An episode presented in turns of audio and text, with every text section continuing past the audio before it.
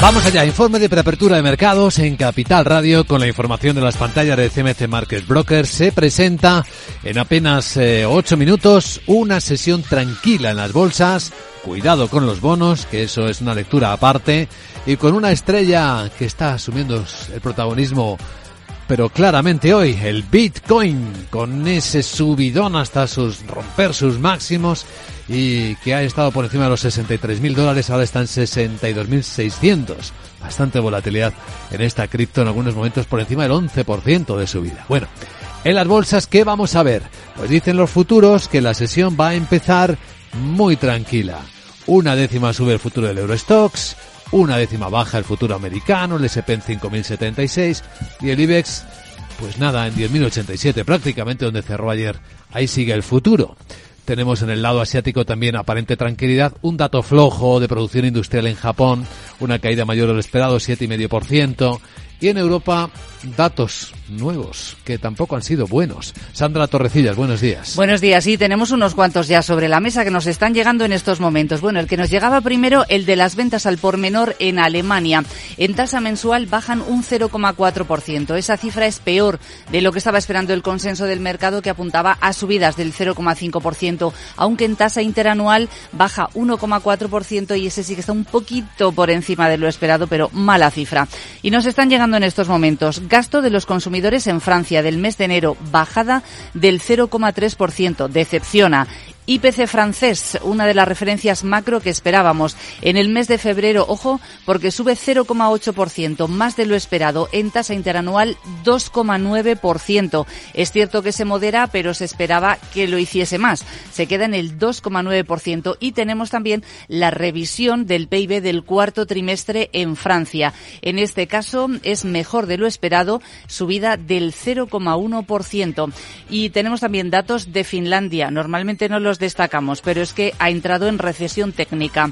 En el cuarto trimestre del año pasado su PIB bajó 0,7, en el tercero había caído un 1,1, por tanto, dos trimestres consecutivos de bajada, recesión técnica. Pues eh, todo esto, bueno, y muchísimas más cosas, porque en resultados empresariales europeos una auténtica fila de ellos. Incorporamos los últimos y ahí están los de Grifols. Sí, son importantes. Los inversores estaban pendientes de estas cifras. Vamos con los principales puntos. Beneficio neto, 59 millones de euros. Dice que está impactado por partidas no recurrentes, por 147 millones de euros por costes de reestructuración. El EBITDA ajustado le sube más de un 26%. Los ingresos totales, 11% de subida, casi 6.600 millones de euros de ingresos totales. Dice que ha crecido en todas las unidades de negocio y regiones claves. Biofarma impulsa esos ingresos con una subida superior al 13%. Y uno de los datos eh, que más vigila el mercado, el ratio de apalancamiento. Dice Grifols que le baja a 6,3 veces EBITDA. Y la compañía además dice que avanza en su objetivo de alcanzar las cuatro veces. Y también ofrece previsiones para este año. Espera que los ingresos eh, crezcan más de un 7% gracias sobre todo a Biofarma. El EBITDA ajustado dice que será superior a los 1.800 millones de euros. También tenemos los de IAG. Que ha multiplicado por 6 el beneficio de 2022. Beneficio neto más de 2.600 millones de euros. Ofrece perspectiva positiva para este 2024 gracias al incremento de la demanda de viajes y también significativo que su eh, cash flow dice que va a ser positivo durante este año. Pues todo esto forma parte del gran cóctel que agitará los mercados esta mañana. Ya veremos hasta qué punto a sus protagonistas, no tanto desde luego a los índices. Nos acompaña en este informe de preapertura de mercados en Capital Radio don Nicolás López, es director de renta variable en Singular Bank. ¿Qué tal, don Nicolás? Buenos días. ¿Qué tal? Buenos días. No sé si lo agitamos todo, qué resultado nos va a dar. Bueno, eh, eh, yo creo que con un sesgo más, más bien positivo, ¿no? Eh, es verdad que los datos macro que habéis mencionado inicialmente, pues no son no son buenos, pero de alguna forma es algo con lo que ya contamos, ¿no? Europa está atravesando pues una fase de, estancamiento, unos países un poquito más parados, como es el caso de Alemania, otros otros menos, pero bueno, pues yo creo que se dan las condiciones, al menos eso es lo que espera el mercado para que de una forma gradual a lo largo de 2024 pues la situación vaya mejorando, ¿no? Y, respecto a los beneficios, pues bueno, hay un poco de todo, ¿no? Los, mm. dos que más habéis destacado, en el caso de IAG y Grifols, yo diría que los dos han estado muy en línea con lo esperado. En el caso de IAG, yo diría que son resultados que confirman una línea positiva de vuelta a una elevados niveles de rentabilidad previos a la pandemia, reducción de deuda, buenas expectativas para el año que viene. En el caso de Grifols, eh, bueno, aquí seguimos un poco con el problema de, del elevado nivel de deuda que tiene. Es verdad que se está empezando a reducir, pero todavía es muy alto y las cifras que han dado pues no sorprenden positivamente. Están, eh, son, son buenas, hay crecimiento, está en línea con las previsiones.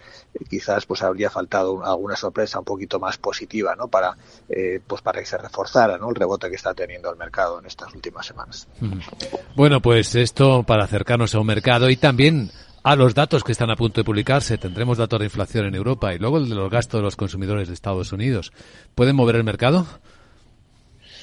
Mm, es difícil ¿no? que ahora esos datos vayan a mover el mercado. El, mercado ha, ajustado, eh, ha moderado mucho las previsiones de rebajas de tipos ¿no? para este año, tanto en Europa como en Estados Unidos. En el caso de Europa eh, ya se espera que la primera rebaja sea en junio, como, pronto, y que solo haya pues tres, alrededor de tres rebajas en el conjunto del año. ¿no? Algo similar el caso de Estados Unidos. Eh, bueno, ese es un cambio importante respecto a lo que teníamos antes. lo llamativo es que en este entorno y con ese repunte que ha habido de la rentabilidad de los bonos, pues las bolsas han seguido subiendo, ¿no? De alguna forma se ha desligado el movimiento de las bolsas del de los bonos y eso lo que refleja pues es confianza en que vamos hacia un escenario de, crecimiento económico sostenido. Quédese con nosotros, don Nicolás, comentamos los primeros movimientos, ¿de acuerdo? Muy bien. Antes de que abra la sesión, bueno, ya va a abrir, ¿alguna última hora? La verdad es que tenemos tantísimos resultados. Voy a destacar, por ejemplo, a Técnicas Reunidas, que sale de pérdidas, gana casi 60 millones de euros. El Grupo Día también ha reducido sus números rojos un 75%. Lauri, decidido. La despedida la hacemos en Gandía. Prepara el bikini. Lauri, que en Gandía vive el ex de Jesse. Que nos vamos a Málaga. Lauri, que no, que dan mal tiempo. A Bilbao, pinchos y party. Lauri, una cosita, que al final es despedida conjunta. Te hago administradora del grupo que no puedo más. En Renfe tenemos más de 1500 destinos para que siempre puedas llegar a donde quieras llegar. Nadie te da más. No todos los trenes son como Renfe. Renfe, tu tren.